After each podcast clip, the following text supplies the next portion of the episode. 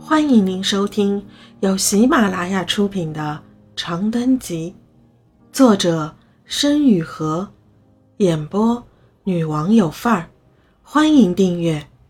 骑行三，班主任，班主任，施诺然神经质的反复按着手机开机键，液晶屏幕在手心交替着阴暗闪烁。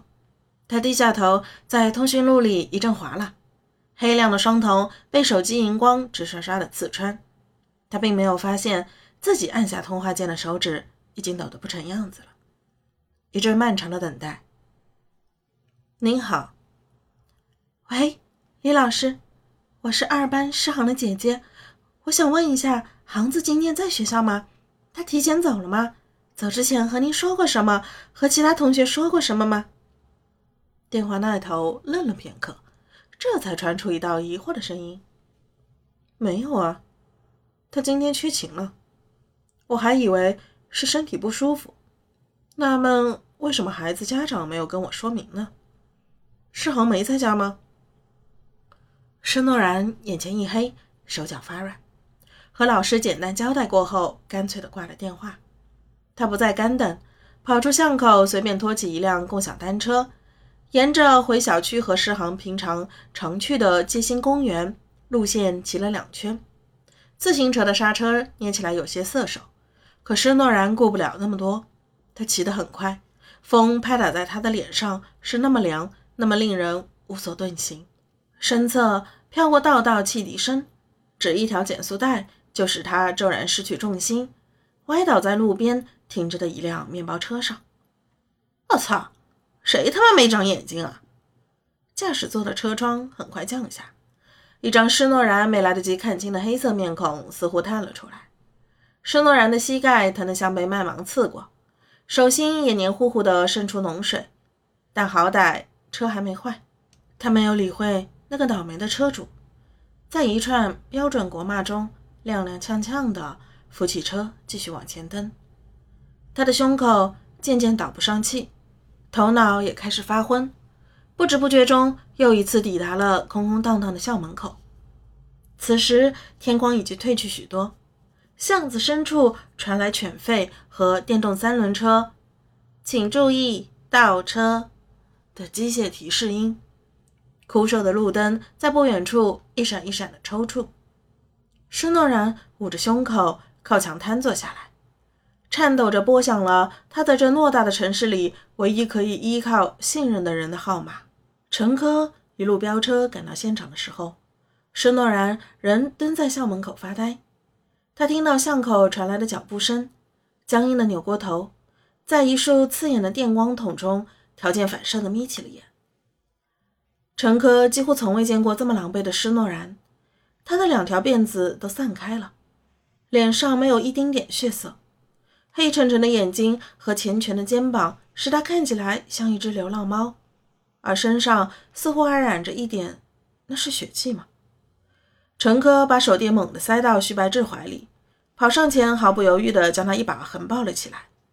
施诺然反应迟钝地啊了一声，伸手攀住陈科的肩膀，迷迷瞪瞪地睁开眼向前看去。经过徐白志的时候，他认出了人，小声嘟囔了一句：“徐大哥好。”乘客的车挑衅似的停在巷口的摄像头底下，倒是方便他尽快安置好施诺然。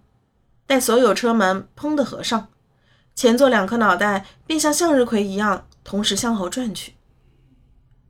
怎么样，动没动着？伤着哪儿了？老师联系上没有？航子，行了。徐白志冷静地打断陈科，扭头朝施诺然缓缓道：“我已经报过警了。”儿童失踪案没到报案二十四小时以上，根本他妈的没人搭理。现在就指望条子没什么用，不排除绑架和拐卖的可能。但你先回回魂，仔细想想，他今早出门前说过什么话，拿了什么东西，有没有什么反常？一条条给我列仔细了。他平常常去的地方。施诺然颤抖地接过陈科从驾驶座递来的矿泉水和消毒纸巾。被徐白芝一番话说的定了心神，他小口嘬了两口水，这才迟疑的开着口：“我想想，我想想，没，早上都正常，没赖床，没犯浑，没挑食，吃了两个煎蛋，一碗粥，自己系的红领巾，收了书包，然后就出门了。他平时上学不拿手机的，我送他到小区门口，看着他朝学校骑车去了。许白志略一沉吟，继续道：“那他最近一阵儿有没有和你经常提及过什么活动或者地点、愿望？有没有因为什么事心情不好、过分激动？别急，慢慢想。”施诺然捂着耳朵侧过头。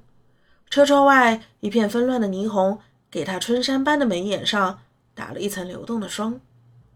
陈科透过后视镜，安静地看着他，那种孩子气的脆弱和执拗，极力掩藏起的恐慌和哀伤，使他的记忆不由回溯到许多年前陈勇离开家的那一天。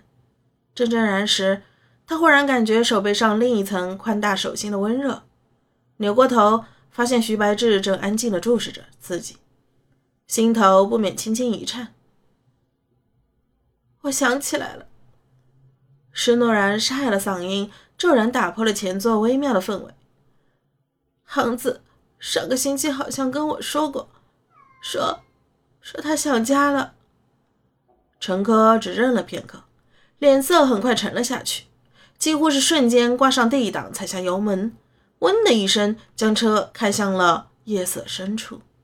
听众朋友，本集已播讲完毕，请订阅专辑，下集精彩继续。